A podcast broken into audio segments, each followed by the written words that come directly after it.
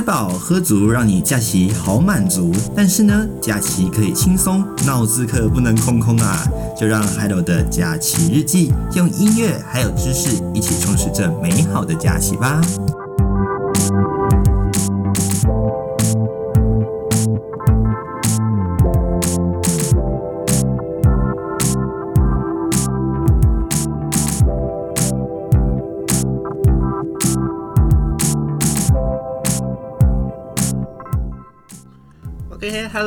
各位听众朋友们，大家好！来到三月五号这一周的 Hello 的假期日记。哎，这个二二八假期一回来，大家应该有打起精神上工吧？二二八假期其实对还有来说，就算是就像是一种这个春节假期回来之后有没有？哎，再给各位一点点小小的甜头，休息一下，做好这个收心操之后啊，那我们再努力上工的一个契机，这样子说嘛。OK，所以呢，我们还是希望说，哦，哎，各位，虽然这个是假期日记啦，当然我们是假日播出嘛，不过呢，哎。也许听众朋友们在听这个频道或者是这次的节目的时候呢，呃，可能是在工作当中啦，也有可能是哦打扫家里啦，或者是哎，也可能是躺在床上听一听，对不对？待会就不小心听到睡着了。OK，如果您是在躺在床上慢慢听，有没有？OK，这个我们讲的这个休眠模式记得开启哦，免得耳耳机耗电啊，那手机也浪费电。OK，那耳朵还不小心坏掉，哎呦，这个可就不划算了哦。那当然。今天是三月五号，那 这个 Hello 稍微有点小过敏，各位应该听得出来有点鼻音。那开头还不小心哎收了一个鼻气的音哦。OK，好，那这个礼拜稍微有点小过敏，因为这个嗯你也知道，就是假期这个收假的时候呢，有一道这个东北季风啊增强啊，所以呢哦北台湾瞬间突然变得哦又湿又凉哦，这个礼拜真的是 Hello 让你就是不只是 Hello 啊，好多人都觉得哦。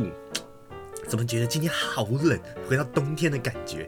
明明前一天呢，高温还有二十七度，甚至那天哦，高天这个高温呐、啊，哎，记得还有听到的是这个内门的温度还到三十四度的高温哦。那北部那天有二十七度，哎呦，隔天。一下子马上降到剩下十十七度哦，甚至还有在台北这个地方哦，剩下十四度的这样的一个地温。哎呀，我的老天爷，这个温度真的是掉得非常快啊！不仅是温差大，而且是直接冷起来哦。哦，我的老天爷！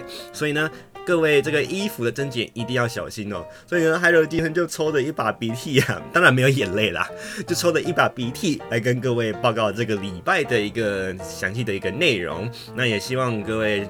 嘿，会喜欢这个礼拜，还有各位给各位诶所呃挑到的一些内容消息啦，或者是呃分享的音乐啦。OK，那也别忘记，如果是 YouTube 的朋友们，记得 Hello 与你聊日记，记得订订按赞、订阅、加分享。然后呢，如果是 Spotify 听到的朋友们，或者是 Castbox Castbox 的平台的朋友们，也请您按关注。那也不要忘记每个礼拜的礼拜六凌晨零点打开来收听我们的频道喽。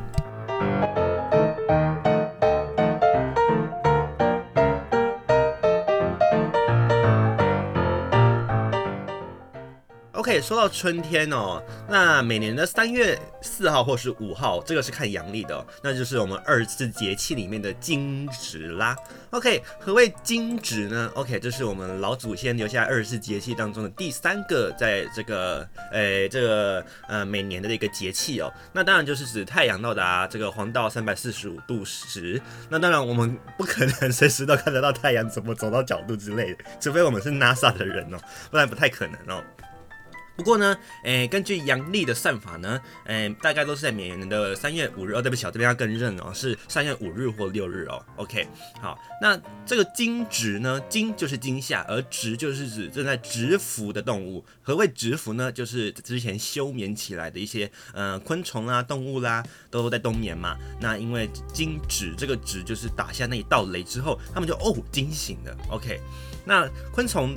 这些动物跟昆昆虫呢，从入冬以来就藏伏在土中嘛，那因为在休息，或者是有些动物它就直接在洞穴里面休息。那当然，在休息的期间呢，它们就不会吃东西，所以就称为叫蛰蛰伏的动物。OK，好，到了这个天气转暖的时候，大地春雷一响，而这个一道雷啊惊下去，惊到这些蛰伏的动物之后呢，这些动物就会缓缓的起来，然后就会结束它们冬眠时期，开始活动了起来。所以这个时候呢。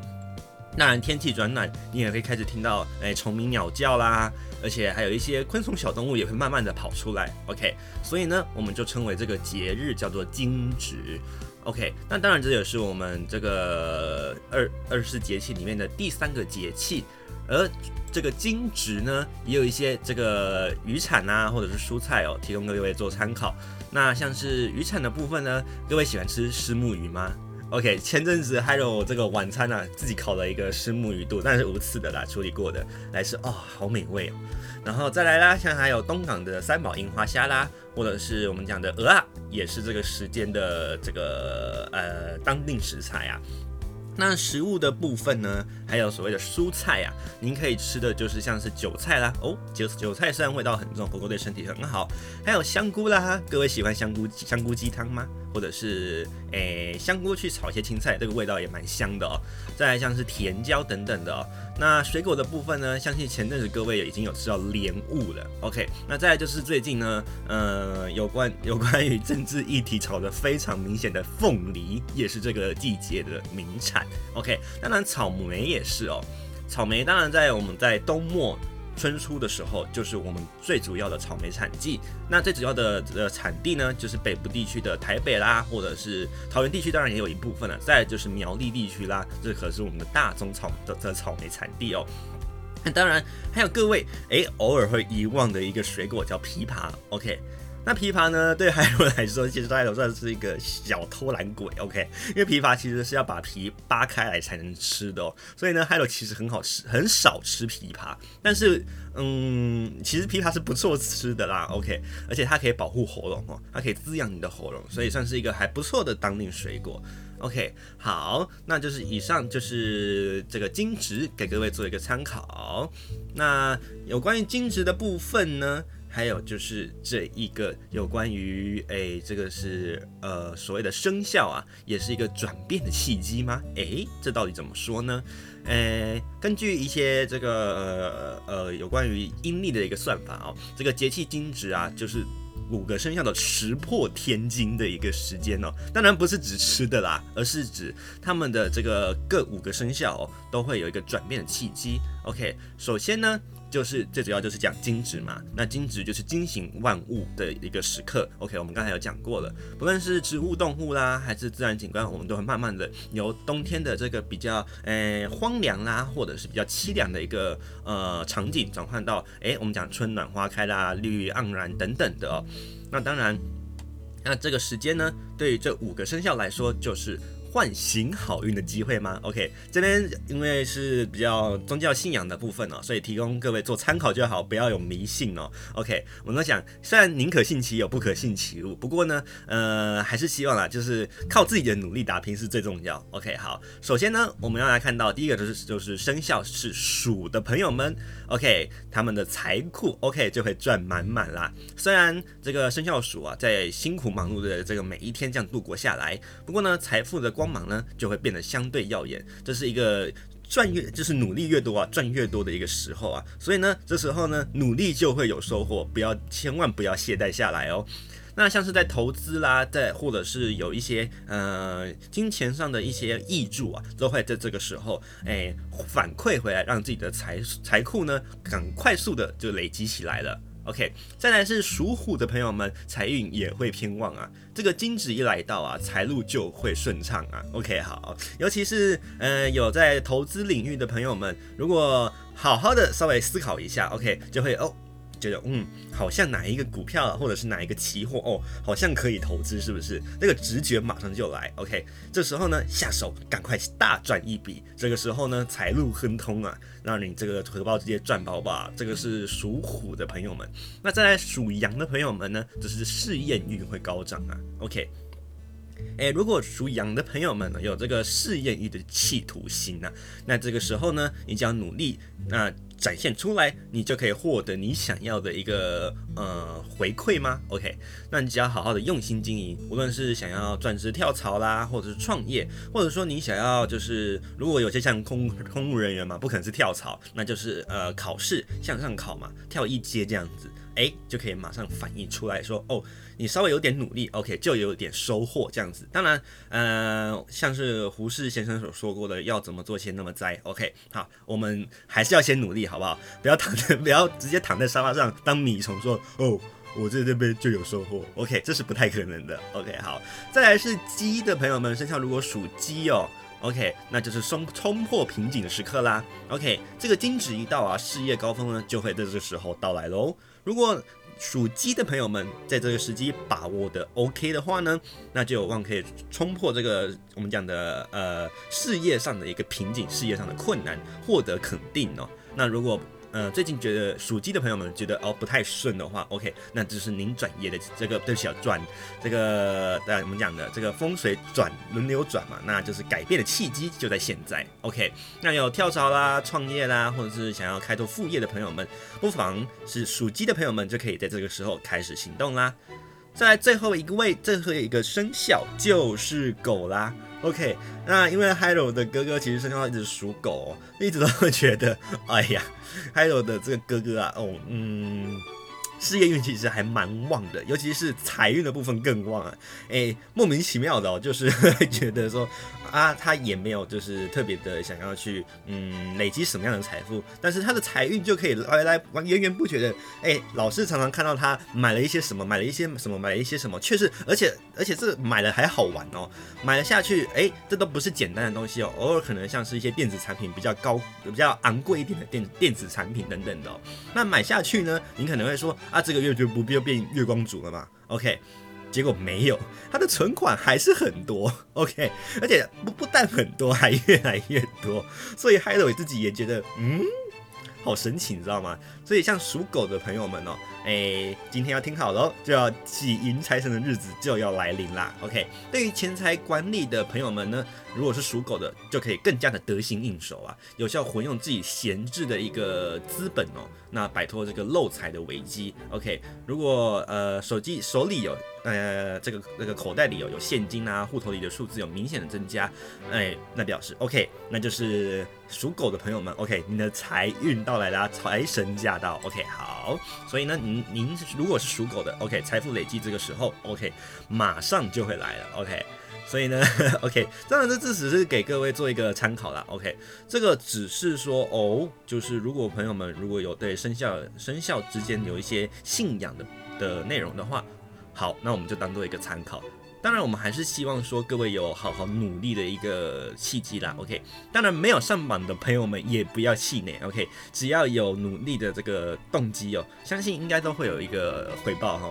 OK，好，上这好像有点拿石头砸自己的脚，因为 Hiro 上一个礼拜的收尾，其实讲到这个是努力的问题。我们讲到这个努力的那个，哎呀，就是努力不一定有收获。当然，这是这个时代的一个，嗯，我们讲变迁啦，或者是诶那个时代转动的一个问题哦。所以呢，对于很多朋友们来说，呃。或许啦，在努力上面呢，可能不一定会立即得到回报。那当然，这个，嗯，不是说永远不可能，但是呢，这个机会相对来说也变少，也变得困难哦。尤其最近，嗯，应该很多朋友们都有听 Hiro 讲到了，就是有关于找工作机会方面呢，其实难度有变高哦。那当然就是受到这样一个新冠肺炎的一个疫情影响哦。所以呢，这个难度真的就慢慢的加，不是加慢慢的加高，而是瞬间的突然就加高了。所以，就算有一个努力的一个定值存在，但是不一定会展现到收获哦，甚至呢，有可能还功亏一篑都是有可能的。那当然，这样比较绝望的日子，希望还 Hiro 还是希望啦，就是能够赶快快快的给他过去，好不好？那希望说这个新冠的疫情也可以赶快结束。OK。嗯，像 Hiro 其实个人还蛮不喜欢戴口罩的，尤其每次讲到口罩就觉得好疲惫。因为像呃部分的地区呢，可能呃像是捷运站啦，或者是一些交通站等等的，它的呃建建设内容可能不一定都有电扶梯或电梯嘛，那就要靠楼梯。但是呢，戴口罩爬着楼梯其实还蛮疲惫的哦。所以每次戴着都戴，hi 老都戴着口罩爬着楼梯，哎呦。好疲惫，因为口罩粘在脸上，然后汗水啊就直接从脸颊这样粘着口罩，这样粘在一起的感觉，这个朋友们不知道有没有感觉过？然后那种被挡了一个，被嘴巴被挡了一口气的那种感觉，就会觉得哦，换气换不过来，哎呦，这好疲惫的感觉，马上瞬间就上来哦。所以呢，还是希望说这个疫情啊可以赶快过去啊。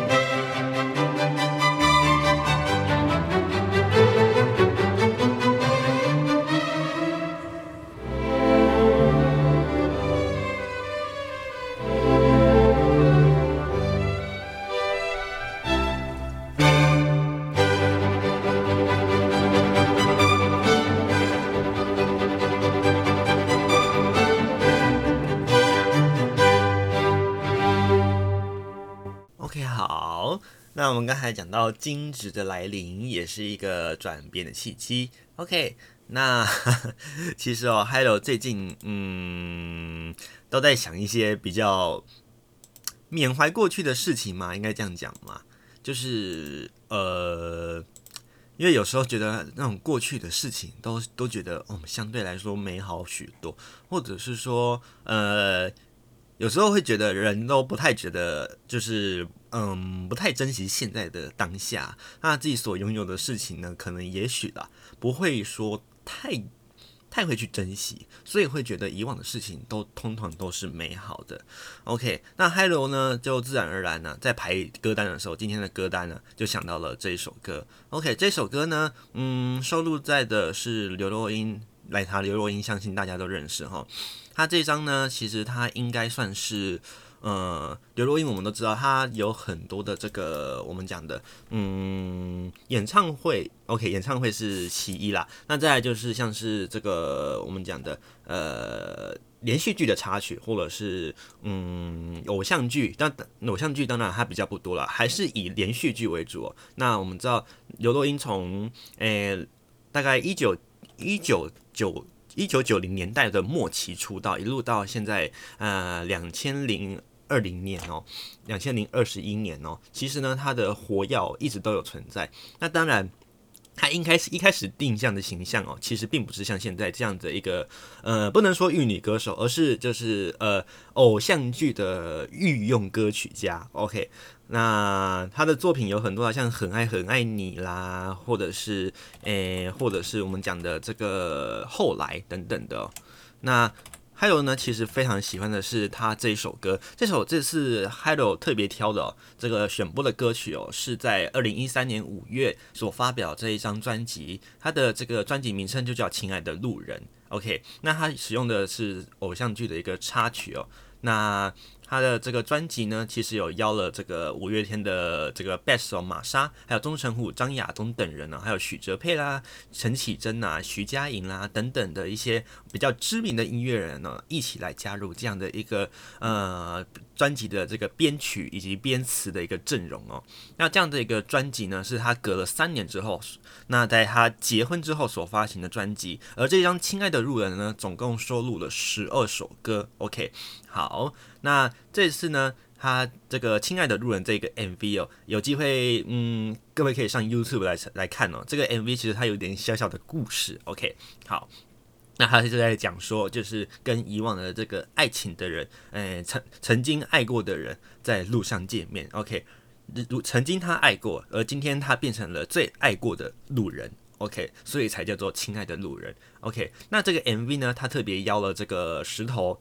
这个五月天的石头，来担任，OK，那这个 MV 呢也获得了这个，呃，当然也获得了这个金钟奖的提提名啊。那这次的这个导演呢，也找了这个金钟奖得主哦，这个导演得主陈慧琳来做这个指导哦。那这首歌呢，其实 Hello 也非常的喜欢这个《亲爱的路人》，OK，那他当然也有同时就是收这支同名歌曲啦，OK，那他的。填词的的作词人呢，都是大家非常熟悉的林夕老师。OK，那作曲呢，也是一贯作风哦，都是请了这个木村拓这个木村冲力啊，对不起哦，很少讲这个名字哦，都是木村冲力来做这个曲哦，编曲的。OK，好，那这首歌呢，就带各位来听听看这首歌的这个味道哦。那还有，其实每次想起这听到这首歌，都会想起很多嗯以前的一切哦。那当然。Hido 虽然没有一个恋爱的经验，不过总是有相处很好的人的一个呃过去的感受，所以呢，每次听起这首歌都有一个嗯、一个过去的一个品尝的滋味哦。那就请各位带呃让 Hido 来带着各位来品尝一下这首歌的味道吧。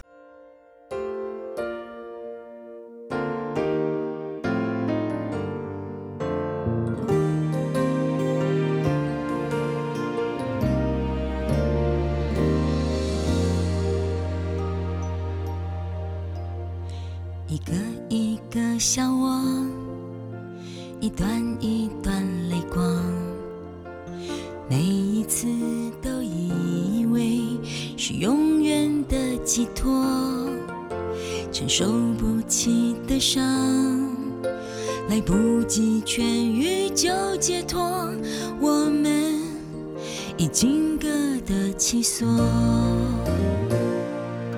所谓承诺都要分了手才成。是枷锁。所谓辜负，都是浪漫的蹉跎。所以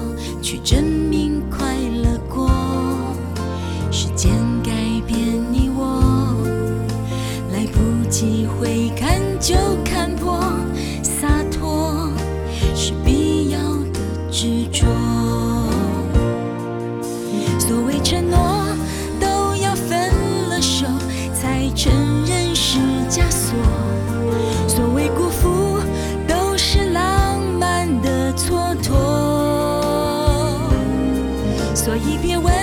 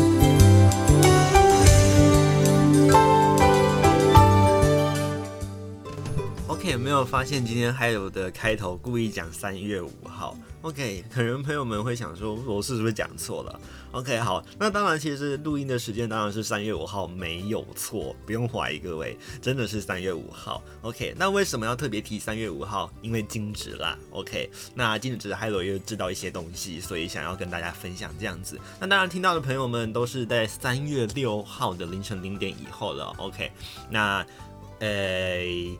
听首播的朋友们可能还会有一点感觉，如果时间拉得越久的话啦，当然各位可能感受上就不会这么的，嗯，觉得 Hello 好像讲的，嗯，越来越没感觉。OK，好，当然时间的这个周期的关系嘛。OK，那赶快来带关带您关心的是天气的部分。OK，进到我们的天气单元。那在礼拜六，也就是节目播出的这一天呢、这个白天呢，就要变天喽。OK，封面接近，加上这个封面前的不稳定啊，那中部以北的地区呢，开始就有一些短暂雨的部分出现了，尤其是迎封面的这个基隆北海岸，还有这个宜兰地区有这个降雨的部分会越晚越明显。OK，那周六的这个下半天开始哦，如果到礼拜天啊，这个封面通过，然后呢，东北季风马上增强啊，所以呢，天气就会有明显的转变。不仅呢，这个下雨的情况会变得非常明显，那这个温度呢，下降的幅度也会相当的快。OK，那北部跟东半部呢，天气就会迅速的转凉，而中部以北以及北部地区呢，这个降雨就会持续到下一个礼拜一了。OK，那在中南部山区呢，也会有一些比较大的雨势发生，也要特别小心，尤其是在礼拜六到礼拜天之间呐、啊。那因为这一波的封面呢，结构看起来是蛮完整的哦，所以呢，看起来全台各地都有降雨的机会。不过呢，由于中南部地区算是缺水的情况，不过要解渴还是有一些难度。OK，那下周一到下礼拜三呢，也就是我们三月八号到十号，还是受到了这个东北季风的影响啊，所以东半部还有北部地区呢，天气就是比较湿凉的一个形态。那中南部呢，不受到这个这个锋面通过之后的这个东北季风所带来的水汽影响哦，所以在礼拜一之后呢，天气就会马上转好。OK，礼拜天开始就会转为多云，礼拜一天气就会比较好了。OK，那山区呢？呃，还是会有一些零星的降雨，OK。那其他地区则是多云到晴，OK。礼拜四开始呢，东北季风才会正式减弱，OK。那在这个部分呢，东北季风减弱一减弱，东北东北季风减弱的时候呢，东北部东半部的这个天气哦，那气温就会有一些回升。那不过呢，东半部因为是转吹东风的关系，还是会有些局部性的短暂阵雨，OK。那其他各地呢，就会是多云到晴的天气了。那在这一波的这个封面通过之前呢，哎，这个有出现雾的情况的机会会大幅提升，所以呢，在三月六号的西半部地区，西半部的地区啊，尤其是这个中部、中部南部啊，要小心哦，会有这个低云影响能见度。那桃园地区跟新竹地区也要特别小心，OK，会有局部雾或低云影响能见度。如果有要搭乘航班的话呢，或者是清晨要开车的朋友们，一定要特别留意的是航班的资讯，还有行车的这个呃状况。OK，那在降雪的部分还有机会吗 OK，根据中央气象局的资料哦，不排除啊是在礼拜天呐，三千五百公尺以上的高山还是有可能会有降雪机会。不过那当然只只限玉山而已哦。OK，那就看看这次的这个玉山气象站会不会有传出这样的一个讯息喽。OK，那在十二月到对不起啊，十二日到十四日，OK，现在讲十二月好像太早了。OK，十二十二日到十四日呢，东北季风就会减弱，各地白白天的温度呢就会明显的回升，不过呢就会变成了一个日夜温差大的局面了。OK，不过因为短转吹东风，刚才还有讲过了，所以呢东半部山东半部的这个地区呢，还有北部偏东侧的山区呢，呃云量偏多，偶尔会有一些短暂阵雨，不过呢大部分都是多云的天气。OK，那。说不说会回到这个呃艳阳高照的好天气，中南部应该是有机会。不过呢，北部东半部，因为我们讲春天天气孩子面呢，所以呢，像这一次哦，原本说这个礼拜的礼拜三以后到礼拜六之前会是好天气，结果杀出了一个华南雨区，变成程咬金了。所以呢，北部东南部的天气啊，时而晴，时而下雨啊，连中南部偶尔都阴下来了。OK，所以呢，春我们讲春天天气后母孩子面。天气的这个变化，随时注意中央气象局当然是最好的。OK，再来温度的部分，带你来关心的就是在这个假期之间的一个温度哦。那顺便带您看到下一周，首先是北部地区哦，从这个礼拜五晚间开始呢，天气就有一些受到这个锋面前的这个不稳定影响，开始就有下雨的机会了。但温度呢？呃，高温还是有机会上看到二十四度。不过礼拜六封面通过，所以呢，高温大概都会降到大概二十一度左右哦。而在礼拜天的高温呢，甚至只剩下到十七到十八度左右。而在竹苗地区呢，大概是上大概高温啊，大概也是落在二十度左右而已哦。OK，好，那在低温的部分呢？因为受到降雨的影响哦，这个低温感受上哦，也会比较格外的有点凉意哦。OK，北部地区呢，大约都是落在十六到十八度，阴短暂雨的天气哦。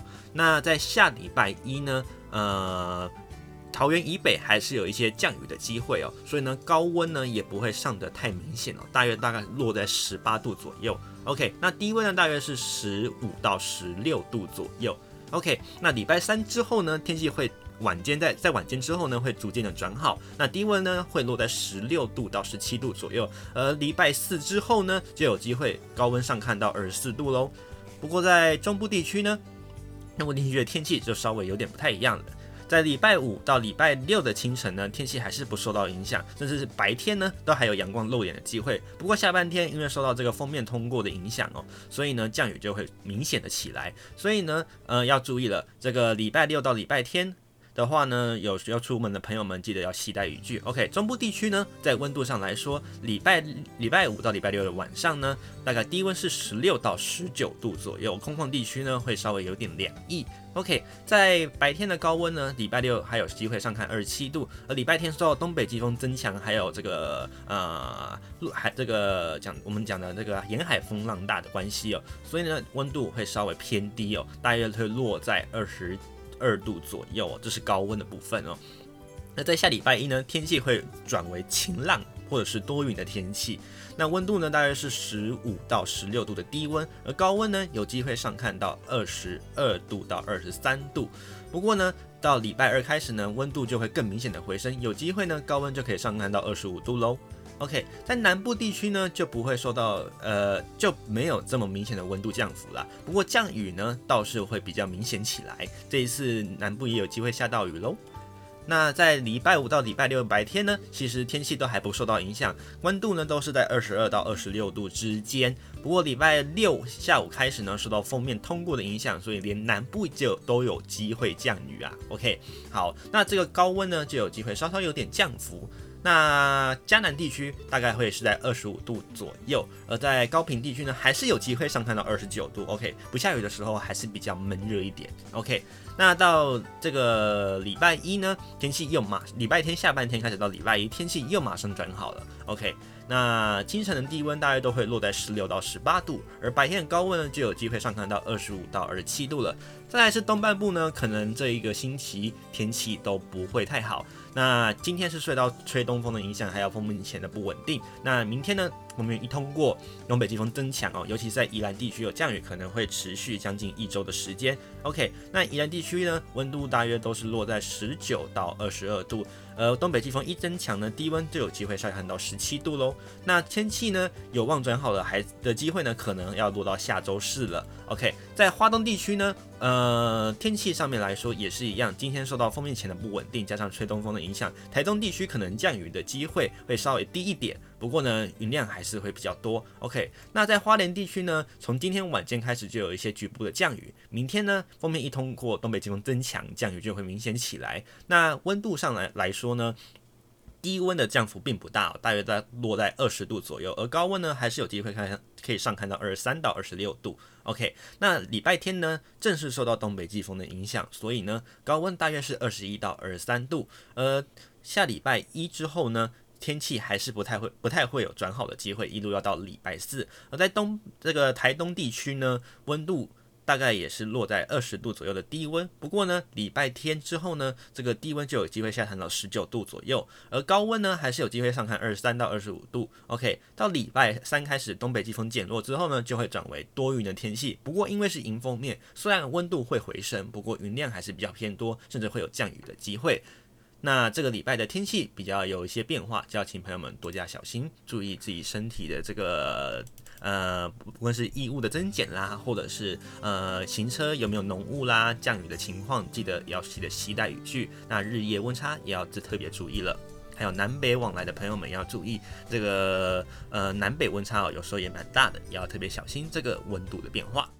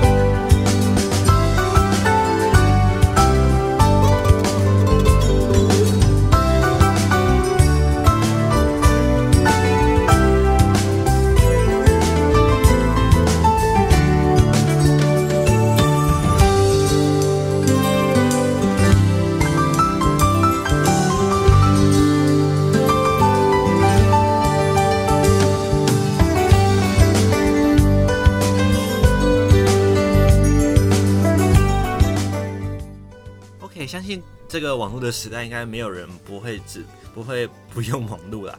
所以呢，在各地各位在点击网站的时候呢，他都会问你要不要使用 cookie。OK，当然这 cookie 不是指我们讲吃的饼干，而是这个网页浏览记录的追踪。像是嗯，举个例子好来说好了，像 Hello 其实前阵子有在这个网络上买一些私人的比较那个衣物等等哦，像内裤等等的哦。结果呢，Hello 才买完哦，或者是去买袜子等等的哦。结果呢，马上嗯，大概不到一天哦。这个像是 Instagram 啊、Facebook 啊，或者是其他网站广告，瞬间都变成了呃 卖内裤的，还有 就是卖袜子的广告啊。那这就是受到这个的影响啊。所以呢，很多隐私维护隐私的这个专家都对这个东西表示抨击哦。那各位所常用的这个 Google，哦，那就表示说了，它要淘汰第三方的 cookies 这样的一个东西来停用之后呢，就要来跟着下一步就是停用网络追踪工具。OK，也就是像海伦刚才讲的，只是看个内裤广告而已，或者是想要买个内裤下个单而已，结果隔一天全部都是内裤广告这样的一个情形。OK。这是中央社来自这个旧金山的一个外电报道。那这个美国的 Alphabet 的旗下的谷歌啊，昨天宣布啊。从明年开始啊，逐步淘汰 Chrome 现的浏览器现有技术之后呢，将不会再打造使用的替代工具来追踪这个网络的浏览流量。那这样的一个呃动作呢，就会重塑整个网络的这个广告营运生态。OK，就像 Hello 不会再看到这个内裤广告一样。OK，根据路透社的报道呢，Google 去年。去年的年初啊，首度宣布啊，将停用数十年来促进线上广告发展的第三方 cookies 技术。OK，也就是呃呃，例如说，就是我们说呃，如果说呃买耳机，它就会显示耳机广告；买蓝牙就会出现蓝牙广告等等相关的。OK，那就是来符合这样欧洲或者是美国越来越高的这个隐私在资料上面的一个隐私标准。OK。那根据这个隐私维权人士啊，也就是维护隐私的一些斗士，我们讲斗士好了啊，多年来不断不断的、啊、这个发文批评啊，像是 Google 在内的一些科技企业，呃，无所其极的使用这样的一个 Cookies 技术来搜寻这些呃我们使用者的一个浏览网络记录，来记住这个用户的兴趣，或者是他可能平常喜欢看什么，把它个人化嘛。那我们讲的有时候会讲个人化，不过有时候就会。扯到一些比较隐私的问题，OK，建立所谓我们讲的使用者的轮廓，投放个人化的广告资料，OK。那虽然 Google 呢持续为企业测试各种方式来为这个拥有相同兴趣的大群的匿名用户投放广告，但是呢。Google 还是承诺啊，不会使用技其他技术来取代 Cookies，那或者是在 Chrome 浏览器里面呢，允许这个截取用户资料附加的功能。OK，换句话来说呢，也就是这个 Cookies 呢，短暂之间还是会存在，而这这个呢，Google 的官方就在他们的 blog 里面。贴文中表示说了，维持网络开放，人人都能够上网，要呃需要我们做更多的措施来保护隐私。这表示呢，不仅要终止这个第三方的 cookies，还要终止这个用追踪个人资料网络的一个任何一个技术。那当然，也就是希望可以保护说所有使用用 Chrome 或者是用 Google 软体的朋友们，不要被追踪他们所使用的一些呃观看的一些内容等等的，不然会显得说哦，我今天只是上网买一个，例如说蓝牙耳机。麦克风，那它就一直出现什么电脑荧幕的广告等等，PC 系统等等的。那当然这就是维护我们所有的使用者的一个隐私。OK，那当然在 Google 的竞争对手 Critical SA 跟这个 The Trade Desk 等相关的这个广告科技公司呢，真正打造一个新的工具来这个匿名辨识网络用户。OK，也就是呢，呃，偷偷的，就是嗯，抓取一些呃用户可能会喜欢的东西哦。那当然。是以一个 privation 我们讲的呃不违反个人隐私的方式来看看说哦这些人喜欢什么，那以交错的方式来公布，对，来看公开一些就是嗯使用者会可能会想要看的一些资料。当然，因为这还是有一些个人化的呃趋势。OK，再来，Google 去年一月首度宣布要淘汰 Cookies 之后呢，我们刚才讲到两家 Criteo SA 跟这个 The Trade Desk 的股价应声下跌，不过一年来还是有持续回升的一个情形哦。所以呢，这个问题就讨论到了说我们讲的个人隐私的问题啊，不仅是呃像是拥有自己的呃房间，然后不仅不呃没事不不允许让别人进来，或者是到手机上面不允许别人看你的手机。那其实呢，Google 也偷看你手机很久了吗？OK，这个是一个迷思哦。那再来就是 Google 最后一步就是要结结在明年之前呢结束这个 Google Cookies 的使用方式了。OK，好，这个是有关于 Cookies 那在 Google 上面要结束的一个消息哦。那我们也希望啦，OK，以后不要再偷看我们的消息了，OK，不要再偷看我们的资料了。OK，再来就是，呃，有关于呃世界环保的一个议题哦，不知道各位有没有知道说哦，其实呢，呃，我们在台湾开高速公路都有个叫做速限嘛，OK，常常会有这个测测速多少项，都是要保护我们的安全哦，让希望各位不要开太快。不过呢，很多朋友们羡慕的是德国居然没有限速，高速公路居然不限速这个问题哦，那不限速会有怎么样的一个情况？那就会导致车子的碳排放量提高了，OK，所以呢，开车开快车就会有碍环保这个议题就在德国发酵，OK，那德国的高速公路还能不限速吗？OK，那在德国高速公路呢，是以不涉速的这个这个嗯名声啊，来闻名世界啊。那许多的外国人还专程到德国体验这个高速行驶的快感，因为德国其实，呃，我们讲不小嘛。那它的联络道路既平坦又广大，OK，那又直条，而且重点是路幅宽广，OK，那要加速也没有限速的问题。不过呢，随着这个减碳的这个呼声的高涨，这个年底呢即将出现新的政治版图，德国的高速公路恐怕呢就会有速限的东西要出现啦。OK，也就是引进速限制度。那整体来说呢，德国的高速公路状况是良好的，小轿车呢平均都可以维持在每小时一百三十公里的车速啊。那净空的左侧超车道不时呢会有汽车呼啸而过，那车流呢还算是井井有条啦。与蓬勃的汽车工业相映成辉，让爱开车的人来梦寐以求了。我们也知道，德国德国汽车工业其实相当发达吼。不过呢，在德国常常开车的人就会发现。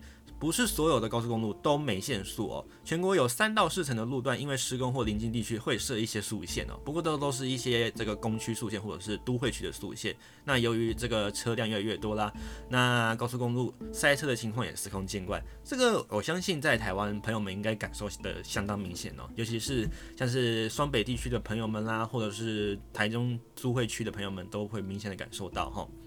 OK。那像这样的一个情形，就让德国高速公路顺畅的这样的一个名声啊，可以开高速的名声，嗯，慢慢的消失了。OK，那高速公路是否因此呢就要引进这个速限的一个制度？在德国呢，其实就争吵不休啦。反对的人是担心会担心啊，伤害到这个汽车工业啊。那他指出了这个高速公路的肇事率并没有因为速限。呃，比较高。那赞成竖线的人主要理由是开快车会比较耗油，又增加这个碳排、碳碳碳的排放量。那当然，我们讲的这个肇事率可能还是会提高。所以，像是一些比较。嗯，我们常见的一些呃环保团体啊，像是 Greenpeace 绿色和平组织，还有德国环境援助啦，还有德国各个地区的这个环保组织啊，都为了赞成赞同这样的一个呃减碳的一个契机哦，呃开始这个增援啊。那官方机构这个联邦环境署啊，也最近在研究上面指出说，高速公路的这个引进数据呢，不需要太多的成本，就可以减减少到这个减少碳排放量，还有有毒气体气体的这个释放。然后 OK，还可以提高行车安全、降低营造等等相关的效果。OK，那拥有两千万会员汽车的这个德国汽车全国全这个全德汽车俱乐部啊，AD ADAC 啊，每年都每两年都会针对速限做一次调查。那从结果上来看呢，支持高速公路引进速限的会员呢，呃，比起往年这个比例呢，就有升高的情形。OK，赞成和反对的。的这个比例呢，目前差不多也是一比一了。OK，那全球独一无二的无限高速公路呢，是德国汽车文化的一环。那这样的一个情形呢，就间接造就了这个汽车工业的繁荣。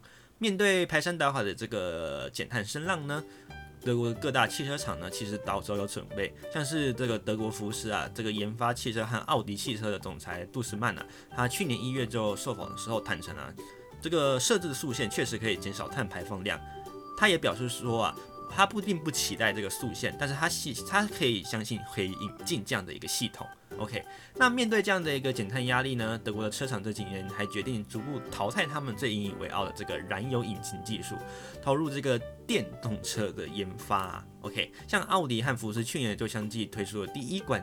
第一款啊，这个全球全新打造的纯电动车啊，那就可以发现说，哦，其实他们还是有想要改变的一个企图心。那杜斯曼也表示了，最慢十到十五年后，奥迪可能就会只卖电动车喽。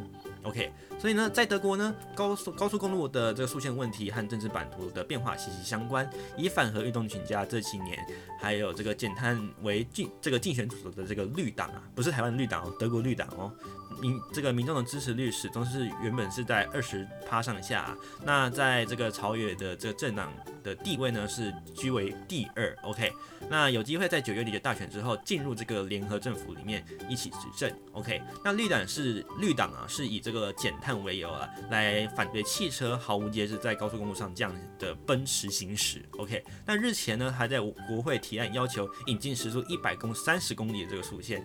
其实还蛮蛮羡慕的，因为一百三十公里的速限还是比较高啊。OK，那绿党的主席博哈伯克啊就表示了，绿党和其他的这个联合的这个联合阻挡这个联合政府啊的先决条件是引进速限。那他批评这个速限呢，限制人民是限这个以速限来限制人民自由这样的一个说法非常的可笑啊。那他说德国并没有飙车的权利，嗯，所以呢，这就给各位做一个参考，也就是嗯。这个德国我们讲的没有高速公路限速的这样的一个情形，恐怕要走入历史了。OK，好，那其实他们说限速还是有限速一百三，还有其实还蛮羡慕的，因为像还有其实都知道，有时候平时晚上没有限速的话，其实还有有一个想法啦，就是晚上跟白天的限速可以变化了。不过呢，我们也常讲啊，就是开快车有时候反应不过来，因为台湾地狭人稠嘛，所以呢。常常都会有一些，如果有突发状况等等的哦，那比较不容易知道。那夜间呢，可能视线视线又比较不好，OK，就会导致说肇事率升高等等相关的情形。不过呢，这还是要有一些这个专家或者是研究人员哦去分析哦，才能确定说是否呃会因为呃加高速度或者是降低速限哦。来让这个肇事率能够减低，像是这个新北市的这个万里啊，有这个龟吼隧道，这个等等万里隧道等等的，呃，他们引进的这个区间速限，那有专家就表示说，反而会加高这个肇事率的危险哦，因为这个开车可能一边要注意速限，要注意弯道，那可能不小心踩错油门或踩错刹车的机会也会变高，或者是说这个驾驶。要分心哦，因为多一颗心要注意这个速限不可以超过他们的当地速限，这样的一个问题呢，也慢慢的就是呃呃就是发酵出来。OK，那当然这个就是我们当地政府还有民众要注意检讨的课题了。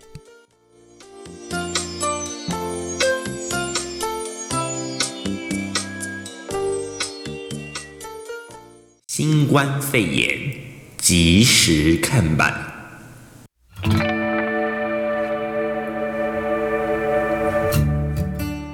OK，节目剩下十分钟，带带您关心的是目前新冠肺炎在世界影响的一个最新情况。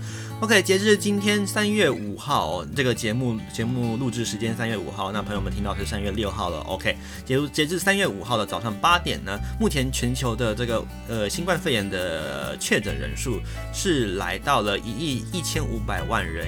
然后呢，死亡人数大约是落在两百五十六万人左右，而台湾的确诊人数呢，目前是来到九百六十人，包含境外移入，而死亡人数呢，目前总共上看的是到九人。OK，好，那目前全球十大疫情疫情国呢，稍微小小的变动一点点哦。那第三名呢，呃，有一些呃，就是上升了。OK，第一名呢，一样还是美国啦。那这个染疫人数呢，目前是来到两千八百七十五万，将近两千八百七十六万的一个人数比例。OK，再来印度呢，染疫人数大约是落在一千一百一十六万左右。OK，好，再来第三名呢，就变成了是巴西。OK，染疫人数来到了一千零七十一万，接近一千零七十二万左右。而第四名呢，则是俄罗斯，还有第五名的英国。OK，顺序稍微有一些些的改变。好，那分别六到十名呢，就比较比较没有这么明显的更动哦，就是上下的顺序改变而已哦。那分别是第六名的法国，第七名的西班牙，还有第八名的意大利，第九名的土耳其，还有第十名的德国。OK，那看起来土耳其的这个染疫人数的数量有明显的上升喽。OK，那在最近呢，染疫人数的这个 percent 哦，就是上升的趴数比例比较多的呢。第一名反而是落在这个意大利哦，是增加了零点七七 percent。OK，那在这个巴西呢，则落到第二名，来到零点七 percent。OK，那第三名呢，则是落在法国，来到零点六 percent。OK，这是目前疫情增加人数比，就是比起前一日增加的一个比例，呃，比较明显的一些地方。OK，那五大洲的分布呢，大概还是嗯持平的一个情况。OK，那在美洲的染疫人数大约是来到四十四点四二 percent，而在第三第二名呢，则是欧洲来到了三成左右。OK，那第三名呢是在亚洲以及大洋洲合并计算，大约是在二十一点七六 percent。OK，最后一名呢则是非洲来到三点四一 percent，就是目前全球染疫人数的一个总数据。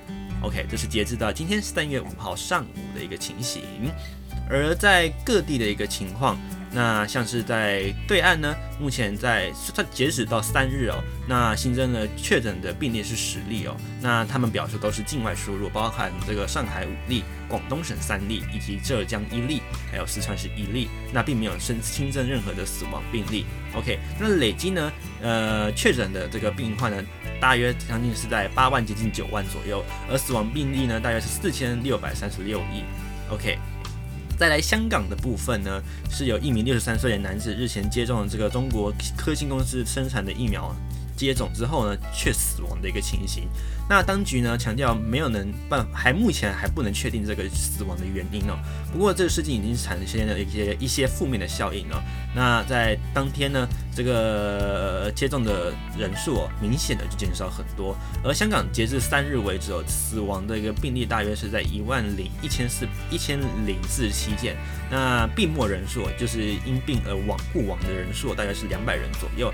而在日本呢，是为了保障这个国民生活的一个利益哦，所以他们首相这个菅义伟在三日发表声明哦，有意二度延长包括东京在内的这个首都圈一都三县的紧急事态宣言，为期为两周。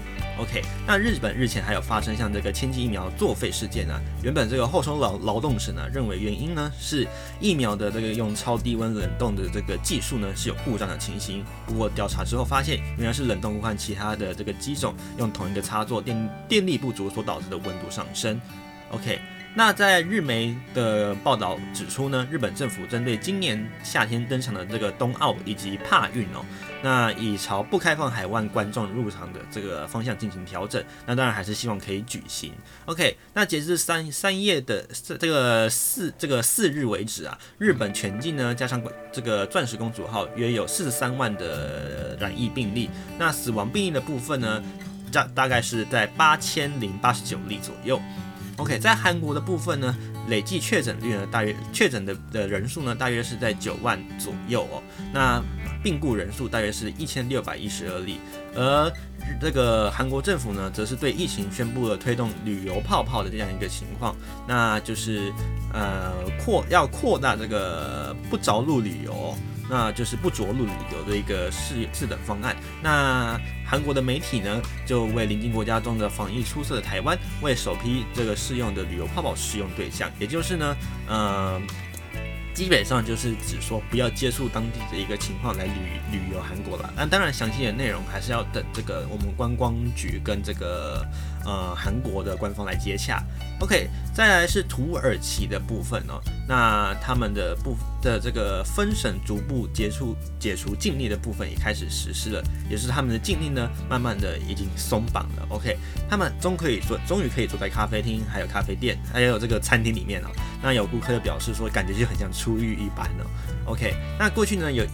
有一年有六个月无法正常营业的餐饮业者，就希望不要再有歇业的机会了。OK，那土耳其的这个哈杰泰佩大学啊，公布了中国科兴控股公司的这个生产疫苗第三期临床试验结果显示啊，这个保护力呢，疫苗保护力大约是在八成三左右哦。那较去年十二月下旬初期呢公布的九成一。来降低许多。OK，好，根据路透社的报道呢，这个土耳其卫生部三日公布的疫情通报指出呢，呃，过去二十四小时啊，增加的这个肺炎病例大约是在一万一千五百二十例，那目前六十五例死亡。OK，那累计到现在呢，约将近是两百七十三万例的一个染疫人数，而病故的人数呢，大概是在两万八千七百七十一人。OK，而在大洋洲的部分呢，OK。他们已经把这个边境关闭关闭起来将近一年了，不过目前要至少延长到六月十七日。OK，那在染疫的部分呢，大约是将近三万人，病故人数大约是九百零九人左右。而在西班牙呢，过去境内将近有四百四十六人病故啊。总共的这个病故人数啊，突破了七万个关卡啊，来到七万两百四十七人啊。所以呢，西班牙的这个疫情啊，像是相当的严重。而在呃，也是身为南南欧的这个意大利国家，这个国家意大利啊，OK，单日新增将近是三百四十七人啊，那稍微略高。那新增了两万八百八十四人确诊，同样高于前一天的一万多人。OK，那目前。从去年二月以来，已经将近快有十万人啊，因为 COVID-19 而过世哦。而在荷兰的部分呢，目前是因为新冠病病新冠肺炎而死亡的人数大约是在一万五千八百多人，而染疫人数目前是超过一百一十一万。OK，那在俄罗斯呢，过去的二十小时呢，也有四百五十二人死亡。OK，它的染疫确诊人数目前总共高达四百二十七万八千七百五十人，高居全球第四啊。OK，那病故人数呢，大约是在八万多人左右，接接近九万人了。而美国的染疫人数呢，截至三日为止哦，高达了两千八百七十七万人左右。OK，病故人数呢，将近五十一万，接近五十二万的人数，相当的严重。而在南美洲的巴西呢，则是有这个一千零七十七十多的这个万病例啊，呃，是感染的新冠肺炎啊。而这个，那么这个隔离的这个，呃。我们讲的这个隔离程度啊，已经升级到最高级的红色阶段。那像他们的圣保罗等等等的、哦、这个医疗的这个情况也是相当的紧绷。OK，这个是目前全球的这个呃新冠肺炎的一个各地的详细情况，提供各位做参考。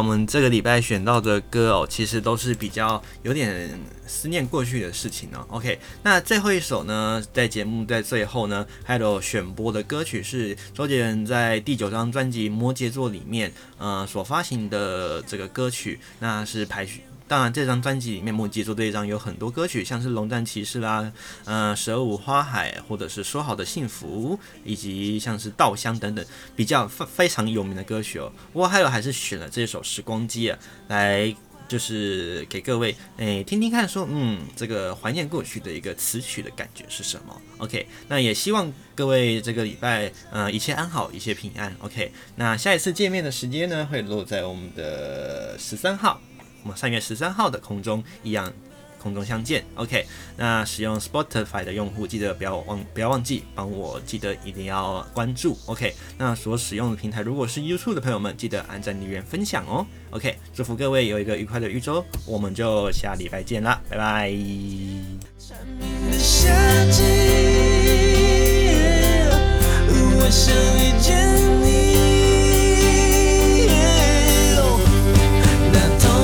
żyła